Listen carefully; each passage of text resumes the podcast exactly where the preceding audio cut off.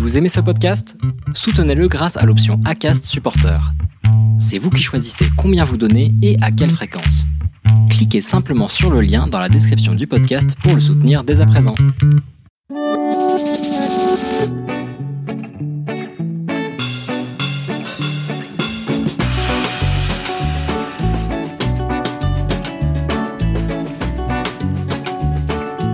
Vous êtes sur le podcast Foodpreneur, un podcast qui partage les expériences des entrepreneurs de l'alimentation. Je suis Elodie Bouscara et je suis moi-même entrepreneuse dans ce secteur passionnant. Dans mon parcours, j'ai été inspirée par de nombreux collègues indépendants, des traiteurs, des restaurateurs, des agriculteurs, des producteurs, mais aussi des fournisseurs d'emballage ou des transporteurs. Avec ce podcast, je pars à la rencontre des femmes et des hommes passionnés par le métier et qui vous livrent leurs histoires et vous transmettent leurs conseils sans langue de bois. Bienvenue dans le podcast Foodpreneur. Bonne écoute.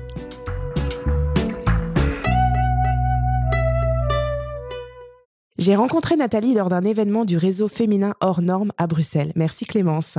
Nathalie m'a impressionnée par son naturel et sa volonté de partager son expérience justement hors normes. Nathalie a, comme beaucoup d'entre nous, fait un virage à 360 en passant d'acheteuse pour CEA à chef d'une entreprise de desserts et de snacks raw, c'est-à-dire à base d'ingrédients bruts, vegan, 100% naturels, sans additifs et sans gluten.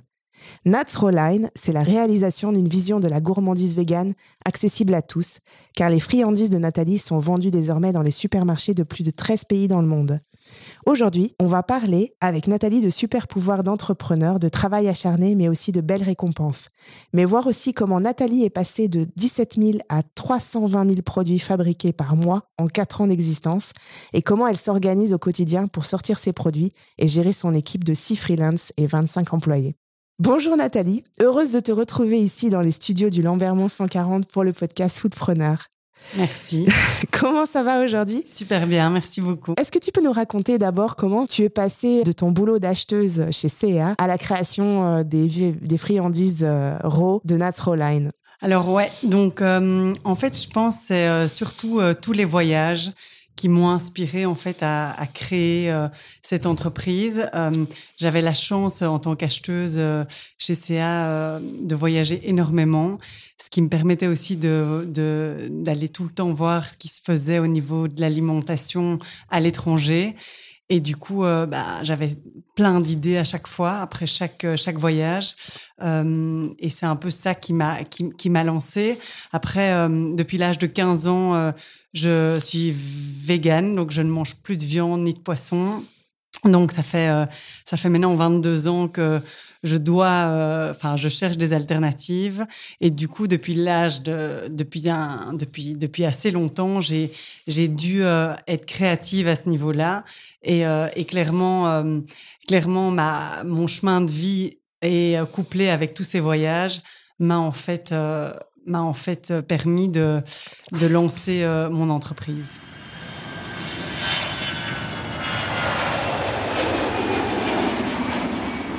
Comment tu as fait euh, le pas de, l'entrepreneuriat? Comment tu as sauté ce pas-là?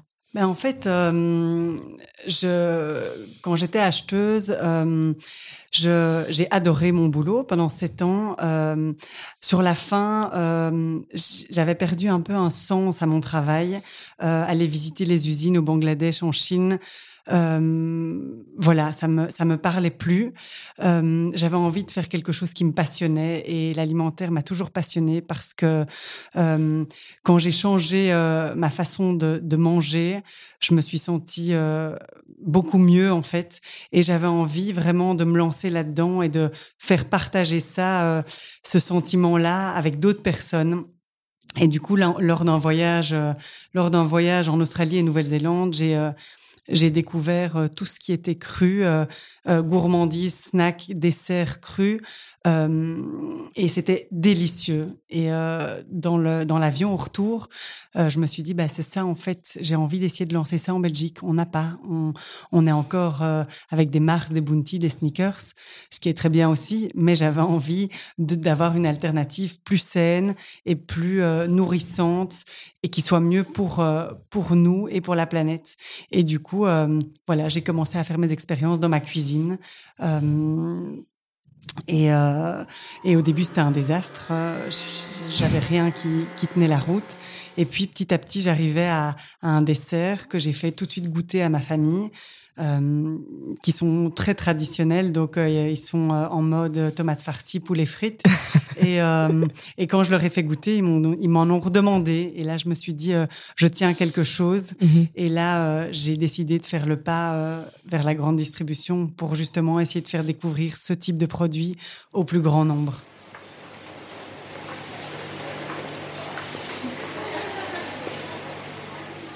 Tu t'es lancé directement euh, pour aller voir euh, la grande distribution euh, comme ça, quoi. En fait, on m'a on m'avait dit va d'abord voir des plus petits des plus petites chaînes, des plus petits magasins, des petits restaurants. et en fait, en fait, j'avais envie. C'était ça la vision que j'avais de ce type d'alimentation. C'était justement, j'avais envie d'aller faire découvrir ça aux gens qui ne connaissent pas du tout. Mmh et là où je pensais qu'il y avait cette opportunité, c'était dans la grande distribution parce que euh, il y, avait aucune alternative qui existait, tandis que dans les magasins bio, les magasins, les épiceries plus plus plus spécialisées, ça existait déjà, euh, mais euh, mais dans la grande distribution, il y avait rien. Donc c'est pour ça que je me suis lancée en fait directement dans la grande dis.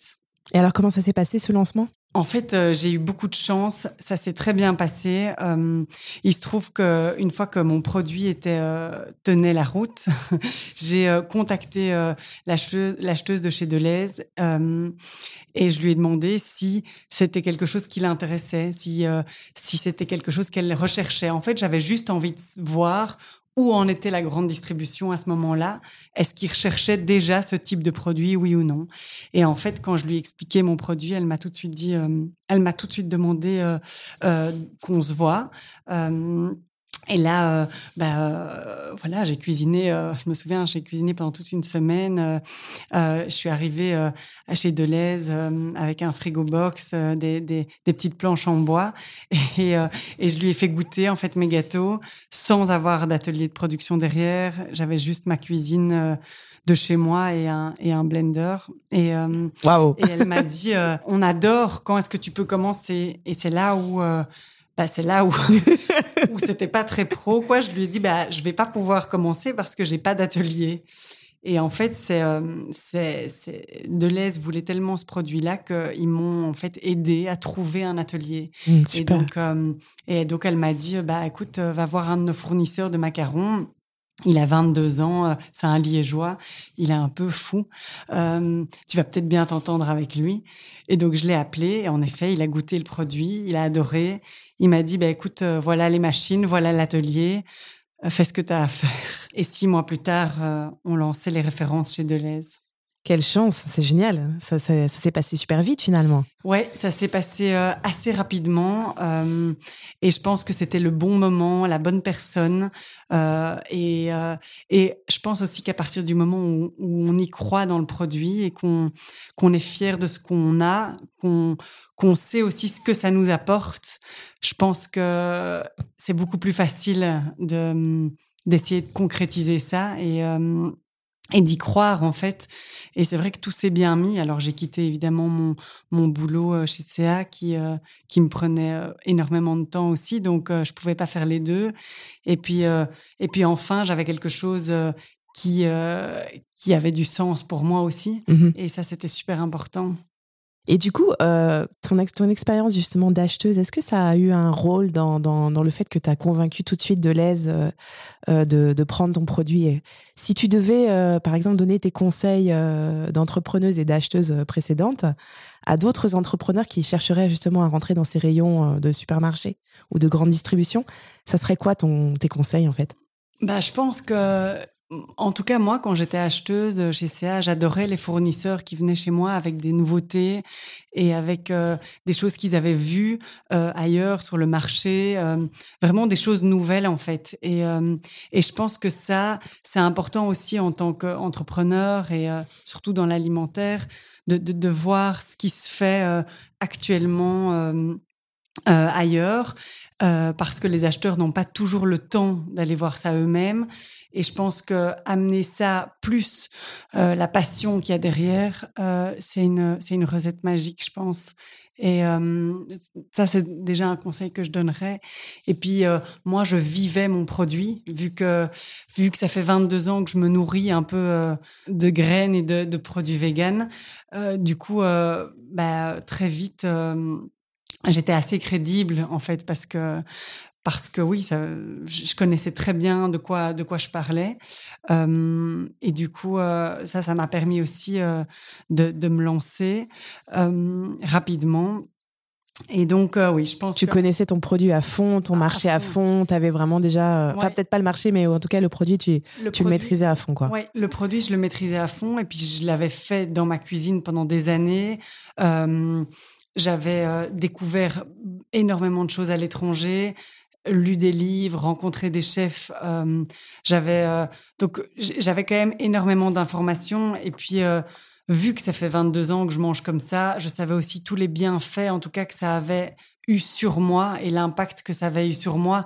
Donc puis je voilà donc donc je pense que croire en son produit et et aussi voilà, euh, le faire soi-même, euh, ça c'est aussi quelque chose que encore aujourd'hui ça m'aide énormément. Le fait d'avoir moi-même créé mon produit dans un atelier de production, bah, aujourd'hui avec mon équipe, euh, avec les ouvriers, bah, c'est beaucoup plus facile du coup d'être avec eux en production, de parler avec eux parce que parce que je l'ai fait moi-même. Donc je pense que il faut tout, tout enfin il faut il faut commencer voilà là où, là où ça se crée en fait. Et, et je pense que ça, c'est important parce que c'est beaucoup de gens ont des idées. Euh, c'est génial d'avoir des idées, des projets, mais je pense que le plus dur, c'est de, les, de, vraiment les concrétiser parce que ça prend du temps, de l'énergie et, euh, et euh, les émotions sont. Ça peut être dingue, comme ça peut être, on a envie de tout arrêter, pleurer, voilà, c'est très dur aussi. Donc moi, je suis passée aussi par toutes ces émotions-là et mais après, euh, voilà, il y a toujours la petite flamme à l'intérieur qui, qui, te dit euh, on continue. Quoi. Ouais, ouais, et on sait que c'est le parcours d'entrepreneur, c'est un parcours, euh, c'est un roller coaster comme on dit. Hein. C'est les montagnes russes. Exactement. Et on va de sensations d'euphorie à, le plus bas sous terre. Quand même, c'est ça, c'est cette flamme, c'est cette passion qui t'a et le produit, cette passion pour le produit aussi qui t'a qui t'a mené vers là où tu es maintenant.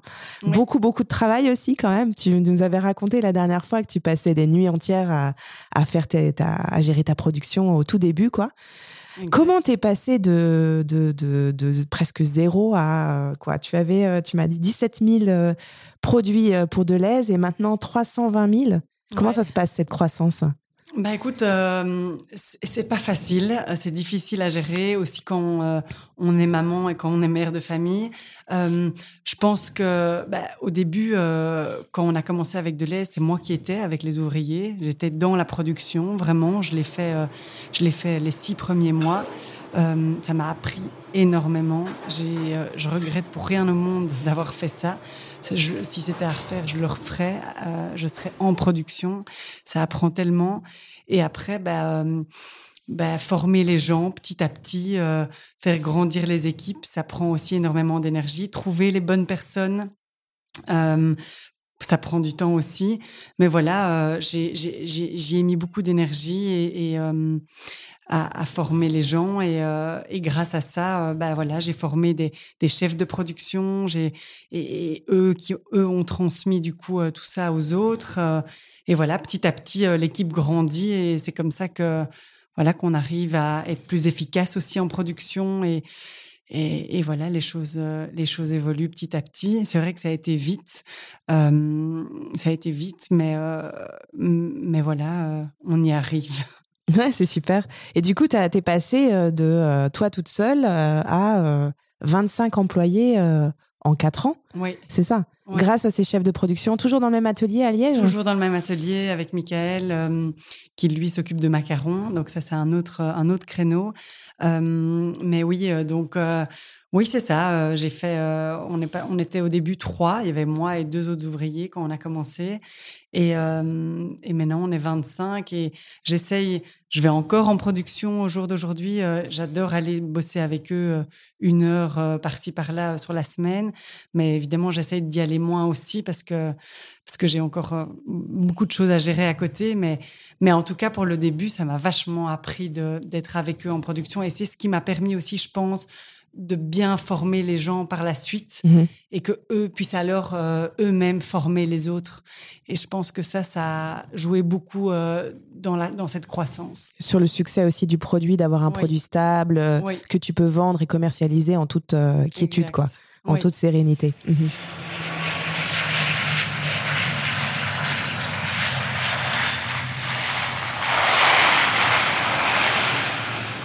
Comment t'es passé de 1 à 13 pays? Comment tu ouvres des pays? Euh, ben écoute, euh, moi, euh, je, je, contacte les, des acheteurs sur LinkedIn, je contacte des acheteurs euh, par téléphone, par mail. Je fais pas mal, j'ai fait pas mal de foires alimentaires avant le Covid. Là maintenant, ça commence à reprendre. Donc moi, en fait, c'est comme ça que j'y vais. En fait, j'y vais au culot. Si euh, je dois aller voir un acheteur dans un pays, ben, je dis à l'acheteur, je suis dans le pays, quand est-ce que vous pouvez me voir Pour pas qu'il pense qu'il y ait tout un, tout un, tout un truc, euh, tout un, un avion à réserver, un train à bouquer. Donc, euh, je suis assez... J'y vais au culot, en fait. Et, et je raconte toujours mon histoire personnelle. Et, et, souvent, ça touche les gens, euh, ils ont envie d'en savoir plus et souvent j'ai quand même pas mal de retours.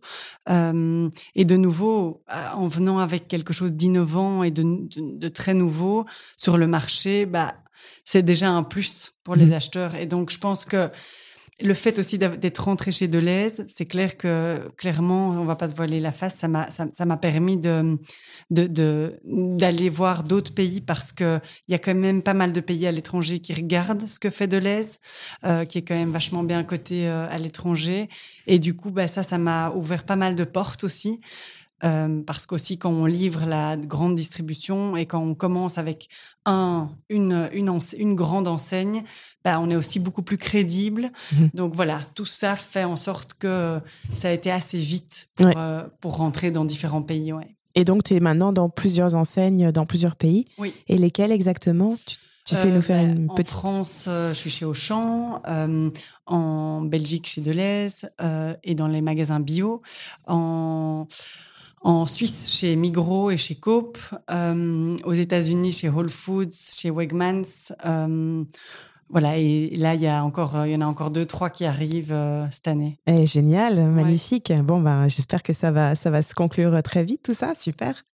Et alors, pour développer ton entreprise, tu t'es, tu t'es toujours entouré, mais tu t'es jamais associé avec quelqu'un d'autre. Non. Tu as toujours été maître, seul maître à bord de, de ton bateau. Alors, comment tu fonctionnes avec tes partenaires et tes collègues Et comment tu réussis à gérer à ton équipe et à déléguer? Bah, C'est une très bonne question. Euh, euh, j'ai du mal à déléguer. j'ai du mal, euh, j'ai du mal ouais, à déléguer. J'aime bien J'aime bien être partout, sur tous les, sur tous les niveaux. Euh, alors après, euh, je me rends compte que c'est très difficile. Au jour d'aujourd'hui, il faut absolument que je lâche et je suis en train d'apprendre. C'est un travail euh, que je fais sur moi aussi, euh, de pouvoir déléguer. Après, euh, jusque pendant quatre ans, voilà, j'avais j'avais Michael, donc mon partenaire de, de production. J'ai eu, j'ai travaillé avec euh, des freelances. Donc aujourd'hui, on est, il y en a six. Alors euh, j'ai un, un graphiste qui s'occupe de tout ce qui est euh, packaging, euh, brochures, etc. Je travaille avec aussi des, des, distributeurs, évidemment, sur les États-Unis principalement. Je travaille aussi avec un, export manager. Je travaille avec voilà avec des, des, photographes aussi pour tout ce qui est com. Euh, je travaille maintenant, je viens d'engager une agence de com aussi. Donc, euh, donc voilà, j'ai quand même euh, des aides, voilà, sur certains postes, mais clairement tout le côté production. prospection client, etc. Je suis, je suis seule. je vais je suis en train d'engager en fait quelqu'un. Euh, j'ai encore quelques quelques interviews, mais euh, mais voilà, j'ai décidé cette année euh, de prendre quelqu'un pour m'aider. ça me fait peur évidemment parce que c'est se lancer et puis engager quelqu'un, ça fait peur à plein temps comme ça, alors que j'ai eu l'habitude de me lever le matin et de pas savoir ce que j'allais faire et de pas devoir dire à quelqu'un qu'est-ce qu'il fallait faire parce que c'est pas mon genre. Mais voilà, je pense que là maintenant il est temps en tout cas de de, partager euh, les tâches avec quelqu'un. Euh, et, j'espère que ça ira. Ouais, c'est quand même un modèle intéressant aussi quand tu as commencé avec des freelances, euh, pas mal de freelance. Comment tu. Parce qu'en en fait, c'est la première fois que moi j'entendais parler d'un modèle comme ça où tu es, tu es seul avec, bon, bien sûr, un partenaire production, mais, mais toute la partie euh, commercialisation, distribution, euh, communication, que, que, tu travailles avec des freelances. Comment ça se passe, euh, ce genre de travail? Ben En fait, j'adore parce qu'ils ne sont pas à 100% chez moi, donc ça veut dire qu'ils ont des missions ailleurs. Et je trouve que c'est aussi très enrichissant parce que ils, apportent aussi des idées ben, qu'ils ont qu'ils ont qu'ils ont vues ou créées ailleurs. Et ça, pour moi, c'est assez enrichissant. Euh, après, c'est aussi, il y a un côté rassurant aussi parce que ils sont là pour des missions précises et pas euh, tous les jours là à côté de moi euh, avoir voilà à, attendre ce, qu'il faut faire. Donc il y a un côté qui me, qui me rassure aussi. Il y a ce côté enrichissant et puis il y a aussi ce côté libre aussi j'adore ma liberté, j'adore ça. Et du coup, euh, avoir des freelances, bah, ça, ça, me permet aussi de garder cette, cette, flexibilité, cette liberté, parce que si pendant euh, quelques semaines, bah, je suis, je suis plus cool, bah, voilà, euh, je, leur dis, bah, là, ce mois-ci, à mon avis, ça va pas être autant que le mois précédent. Enfin, on essaie un peu de gérer, gérer comme ça, mais, mais je pense que je pense que ouais, euh, il y a un côté très chouette, mais il y a un autre côté évidemment où ben, la personne n'est pas totalement engagée dans la société. Et donc euh, après je m'entends super bien avec tous ces avec toutes ces personnes et elles ont elles m'ont vachement aidé sur euh, plein plein de choses, mais c'est vrai que c'est pas comme si elles étaient enfin oui engagées dans ma société. Et donc donc voilà c'est pas il n'y a pas de côté il n'y a pas ce côté de proximité c'est vraiment plus un partage mhm. d'informations euh, que, que, travailler pour une boîte. Quoi. Oui, oui, tout à fait. Mais du coup, tu as aussi euh, des employés, euh, donc tu es en production, quoi, c'est oui, ça Et là, c'est toi qui gères avec tes, chefs de production directement dans l'atelier. Donc tu as en fait les deux, les deux versants, tu as les freelances et les employés. Exact. Ça, c'est intéressant aussi de voir.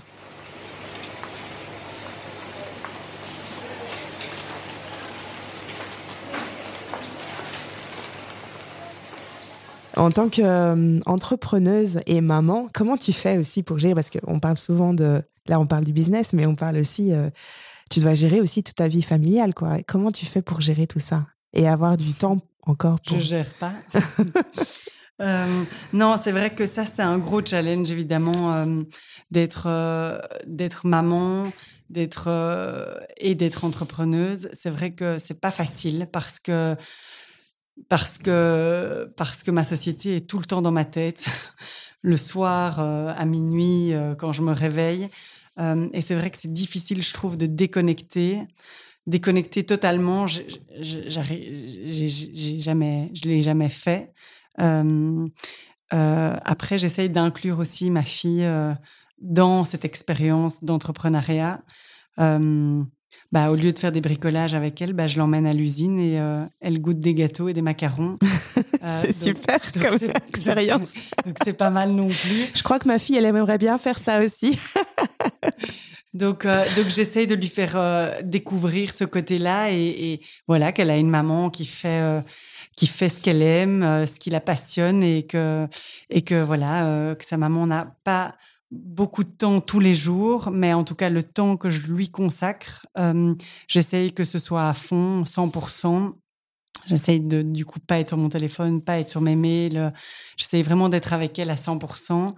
Euh, et je pense que voilà, je lui ai beaucoup expliqué aussi, et je pense que ça c'est aussi assez important euh, pour l'équilibre, bien expliquer quand je serai là, quand je serai pas là. Et, euh, et après, moi, c'est aussi important d'avoir du temps pour moi, seule. Du coup, euh, ça aussi, c'est quelque chose sur lequel je travaille pas mal. Euh, parce que c'est tellement facile de, de rester au boulot jusqu'à 10h, 11h du soir, à pas voir le temps passer. mais à un moment donné, il faut dire stop, quoi. Et, parce que la vie, en fait, elle est là maintenant et il faut aussi en profiter, je pense. Mais t'es tellement passionné que tu pourrais y passer des heures. Ouais. oui, je comprends. Je suis aussi euh, dans ce que je fais aussi. Souvent, je m'arrête pas. J'arrive pas à m'arrêter. Moi non plus. Mais bon, il faut avec les enfants, il faut quand même pouvoir euh, Ouais. faire des pauses aussi. Oui, tout à fait. Peut-être un dernier, une dernière question sur euh, parce qu'il y a beaucoup de- d'entre- d'entrepreneurs qui nous écoutent ici sur ce sur ce podcast.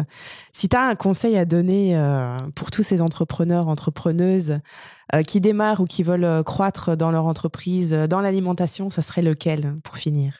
Euh, bah moi, je dis, je dis euh, croyez-y, foncez, euh, on n'a qu'une vie. euh, la vie n'est qu'expérience. Donc, même si les expériences, euh, même si on foire des expériences, ben, en fait, on apprendra toujours. Euh, et c'est comme ça qu'on peut avancer, se relever. Et, et, et- et je pense que tant que la passion est là et que et qu'on trouve du sens, qu'on trouve un sens à ce qu'on fait, euh, c'est comme ça qu'on peut être le plus, euh, qu'on peut réussir le mieux en fait, je pense. Ouais, waouh. Voilà. Ça, c'est un beau euh, message, génial. Merci beaucoup.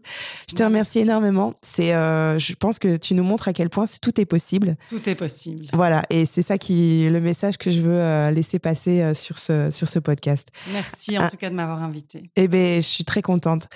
Euh, c'est le plaisir est, est partagé. Merci beaucoup, Nathalie. Euh, je te souhaite une bonne continuation, que tout se passe bien et, euh, et que tu réalises encore plus tes rêves. Merci. Belle journée, à Bonne bientôt. journée.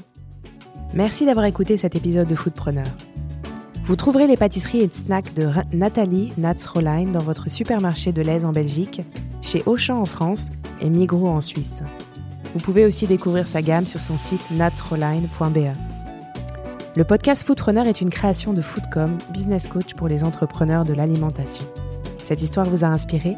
Partagez-la à vos amis ou mettez un commentaire sur votre plateforme de podcast préférée. Merci et à bientôt pour de nouvelles aventures foodpreneurs.